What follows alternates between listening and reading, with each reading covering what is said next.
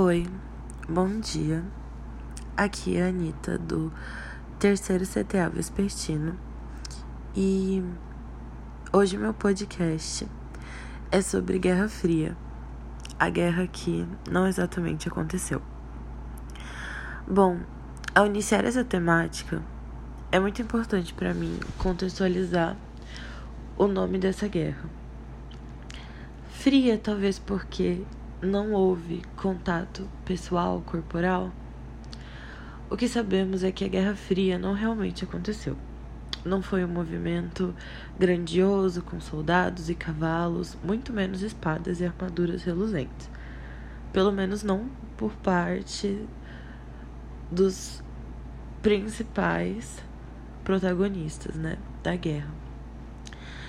Ela foi, na verdade, um conflito ideológico, mais ideológico do que tudo, onde os Estados Unidos e a União Soviética e suas respectivas políticas capitalismo e socialismo tinham um conflito, é, um conflito político, ideológico, mas tudo isso começou ao fim da Segunda Guerra.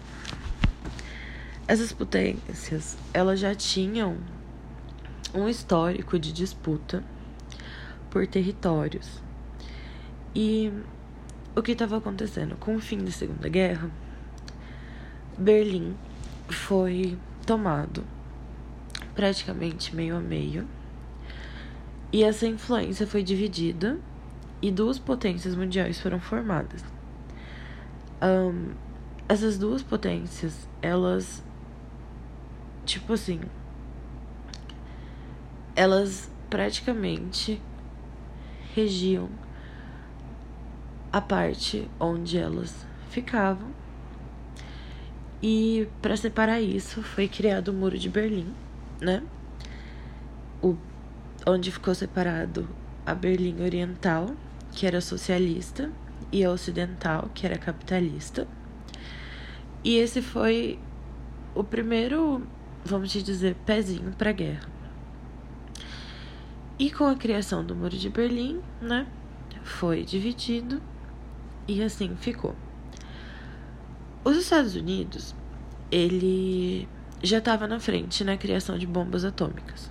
E esse foi o principal motivo da guerra dessa guerra, entre aspas. E com essa criação de bombas atômicas, houve o primeiro bombardeio, o de Hiroshima e Nagasaki, e a Rússia ficou de boca aberta.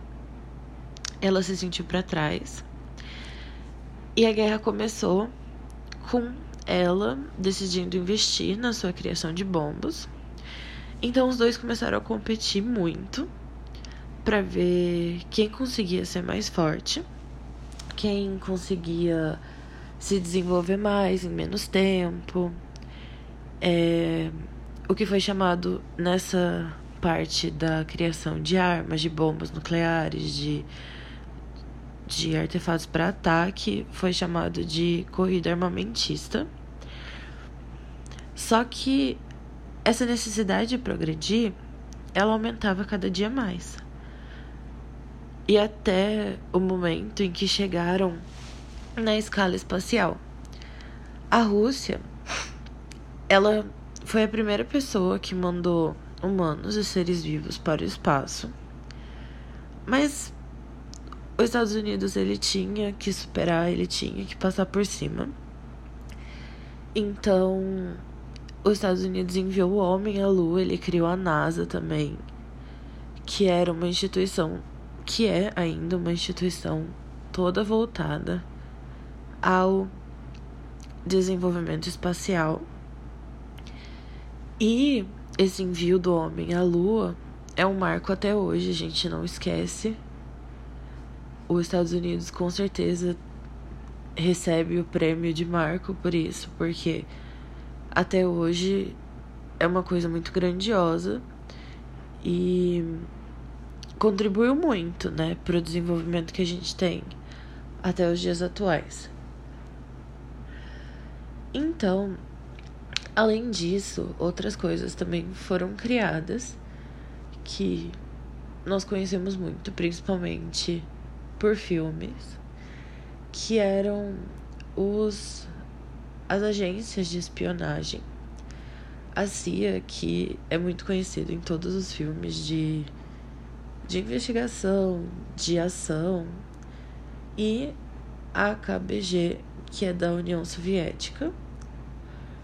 No início, elas tinham principalmente a função de atrapalhar a política desses outros países rivais no caso a CIA com os países socialistas e a União Soviética tinha né, todo esse prazer de atrapalhar a política do capitalismo, né? E porém, apesar desses países principais não terem guerreado, aconteceram outros conflitos durante a Guerra Fria que pode-se dizer que tem uma influência muito grande, tanto do capitalismo quanto do socialismo. Uh, o primeiro, ele foi o marco né, da Revolução Chinesa. O primeiro governo ele é derrubado. É, aí é fundado o Partido Comunista. Esse Partido Comunista, logo, ele vai disputar pelo poder, né? com o antigo com o antigo poder que estava né, na China na época, que era a Liga Revolucionária, e eles vão disputar pelo poder. Só que em 1931 a China ela começa a ser ocupada pelo Japão. E essa questão nacionalista vai tocar muito eles até o momento em que os partidos se unem em 1937 para expulsar o Japão. Aí a gente tem também a Guerra da Coreia, que tem muita influência dessa questão nuclear, que quando ela foi dividida entre Coreia do Sul e Coreia do Norte, ela também foi dividida em capitalismo e socialismo. A do norte socialista e a do sul capitalista. Até hoje a gente vê muita influência disso, muita assim, muitas coisas que a gente tem uma visão muito diferente, principalmente da Coreia do Norte, na questão democrática, né? Então, a Coreia do Norte, ela queria unificar o país e nessa tentativa de unificar o país, ela acaba iniciando a Guerra da Coreia. E nisso, os Estados Unidos apoiam a Coreia do Sul, que tinha um governo capitalista, e a China, o do Norte. E assim, né, que a guerra termina, é, os Estados Unidos e a União Soviética começam a entrar numa paz, assim, amigos de novo. E a Coreia do Norte ela não não consegue unificar as duas Coreias e a Coreia do Sul, né, como capitalista hoje, ela é um, uma das potências muito grandes. É, ela investiu muito no setor militar e ficou por isso em 2003. Acabou. É, a guerra do Vietnã também foi muito muito importante. É... O Vietnã, no norte ele era comunista, no sul capitalista. Aconteceu o que? É... O Vietnã, do sul do norte, é... eles decidiram reunificar. Mas o que, que aconteceu? É, com a ajuda dos Estados Unidos, o Vietnã do Sul acabou sofrendo um golpe do Estado e uma ditadura militar foi instalada é, e acabou sendo contrária ao que eles queriam da reunificação do país, mas né? Em 1960 começou a guerra, que era a tentativa, né, de lutar contra o governo do Sul. É... No caso, os Estados Unidos, que tinha crescido muito nessa guerra armamentista, eles fizeram ataques ao Vietnã, usaram armas químicas, tudo que eles tinham produzido nessa corrida muito grande é, da Guerra Fria, né? E aconteceu que os Estados Unidos ele não teve sucesso. O Acordo de Paris aconteceu, que estabelecia que eles deveriam parar com a guerra. E o estado, o país foi reunificado e ele recebeu o nome de República Socialista do Vietnã, que acabou ficando tudo socialista. E o que, que aconteceu? É,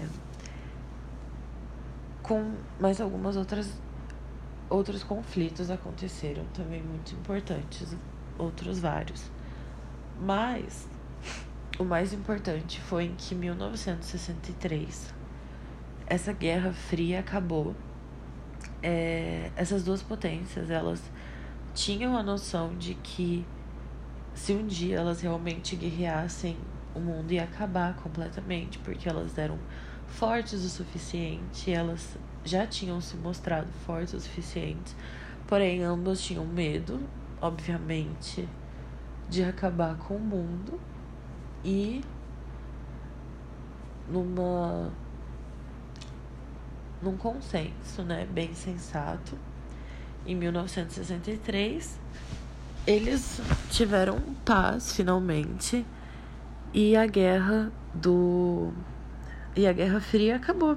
A guerra que não aconteceu, mas que aconteceu muito e influenciou muitos países, não só esses principais, influenciou principalmente outros países. É, um marco também muito grande foi é, a queda do Muro de Berlim, que realmente criou uma segregação muito grande entre eles.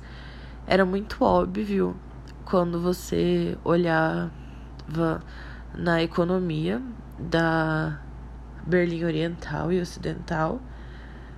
É, após a Segunda Guerra, a Berlim Ocidental ela conseguiu se erguer muito mais rápido, a Berlim Oriental nem tão rápido assim.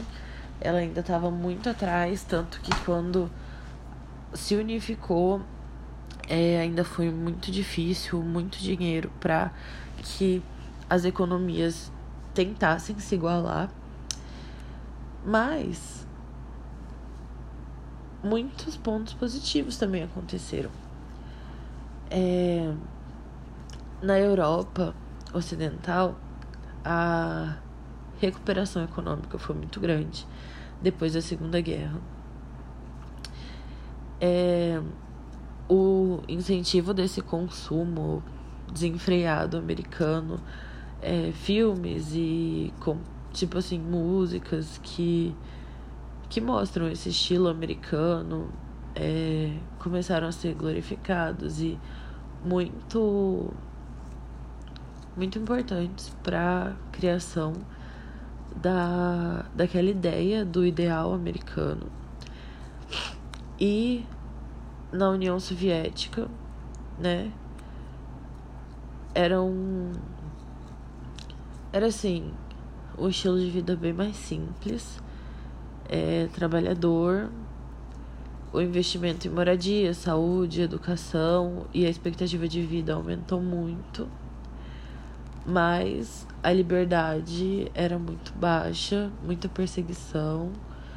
É, as pessoas até hoje, né, que são opostas a essa política, a esse regime, ainda são perseguidas. E a gente vê também muito isso na Coreia do Norte, né, que ainda segue o comunismo, que realmente o extremismo é muito tenso, muito prejudicial, mas com isso eu acabo meu podcast. Professor, desculpa se a voz não tá muito boa. Eu queria ter gravado antes, mas eu estou. Eu fiquei muito gripada e agora a minha voz tá melhorando. Porque antes eu não conseguia nem falar. Era minha garganta muito fechada. E obrigada se você escutou até aqui. Eu gostei muito de fazer esse podcast. Eu achei bem interessante. E eu espero conseguir colocar no Spotify.